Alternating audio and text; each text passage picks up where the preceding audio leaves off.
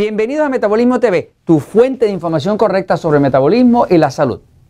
¿Buena o mala la carne roja?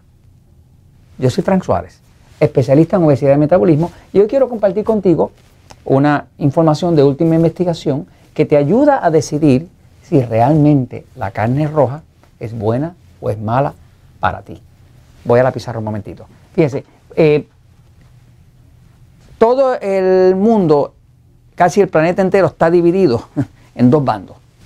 Un bando es el bando ah, eh, que reclama que lo que debemos todos hacer es comer puro eh, alimento vegetal.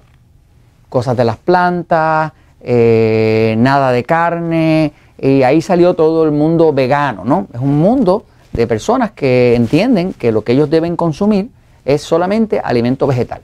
Nada que tenga que ver con la carne, con la proteína de ese tipo, ¿no? Si solamente alimentos vegetales, ¿no? Tienen un punto de vista, eh, luego hay otro bando eh, que dice, bueno, pero ¿cómo pudiéramos realmente tener total fuerza, proteína, eh, construcción de musculatura, creación de un cuerpo saludable totalmente si no tenemos el beneficio de los aminoácidos completos que contiene la proteína animal? Porque ningún eh, la proteína, ninguna proteína vegetal contiene todos los aminoácidos completos, ¿eh? los esenciales. Hay eh, nueve aminoácidos esenciales este, y la proteína vegetal que más se acerca tiene como siete.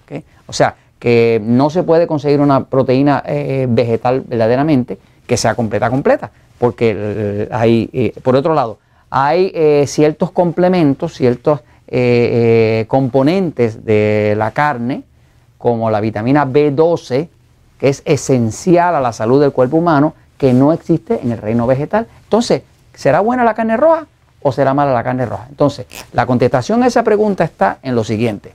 Hay que saber este dato. Todos no somos iguales.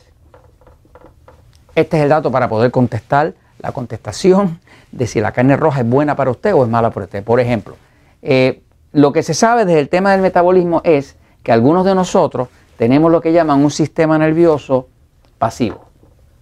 Por ejemplo, yo, Frank Suárez, tengo un sistema nervioso pasivo. ¿Qué quiere decir pasivo? Pasivo quiere decir que es un cuerpo que está más activo en el lado parasimpático.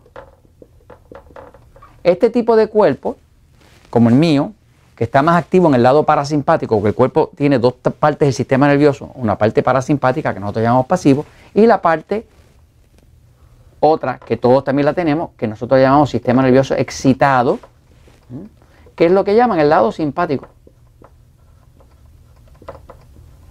Este lado simpático del sistema nervioso tiene que ver con acción, moverse, pelear, estar alerta. Y este lado tiene que ver con digerir, descansar y reparar. Quiere decir que este lado que está acá es como si fuera el freno del cuerpo, frena las actividades y uno puede dormir y descansar y repararse. Y este lado es como el acelerador. ¿Qué pasa? Cada uno de nosotros tiene una orientación o más para un lado o más para el otro.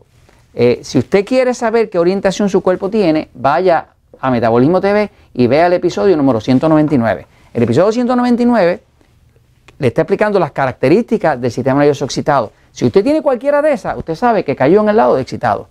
En el caso mío, ninguna de ellas me cualifica, yo caigo nada más que en el lado de pasivo. Ahora, ¿para quién es buena la carne roja? Pues la carne roja es muy necesaria, carne roja es muy necesaria para las personas que tenemos un sistema nervioso pasivo. De hecho, prácticamente no se puede tener salud sin ella porque la carne roja tiene un complemento interno, natural, que se llama purinas.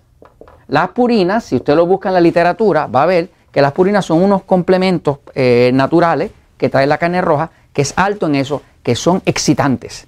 Y como son excitantes, le dan mucha energía al sistema nervioso pasivo, que es un sistema que tiende a estar bajo de energía. ¿no? El sistema nervioso excitado es al revés tiene demasiada energía por eso que no duermen de noche, por eso que tienen dolor por la espalda, por eso que le sube más la presión. Y a estas personas no les conviene las purinas. Así que básicamente, ¿para quién es buena la carne roja? Pues la carne roja es buena para los que tienen un sistema nervioso pasivo. La carne roja no es tan buena para las personas que tienen un sistema nervioso excitado. ¿Qué pasa?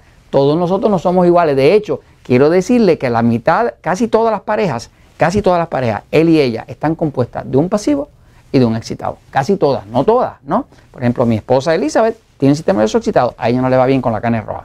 Yo, si no me dan carne roja dos, tres, cuatro veces en semana, no me siento bien porque no tengo las purinas que me ayudan a tener energía, inclusive a adelgazar. Así que, ¿será la buena la carne roja o no será buena la carne roja? Pues depende de qué tipo de sistema nervioso usted tiene y eso lo va a ver en el episodio número 199 y así va a saber si realmente le conviene o no. Y eso se los comento porque la verdad siempre triunfa.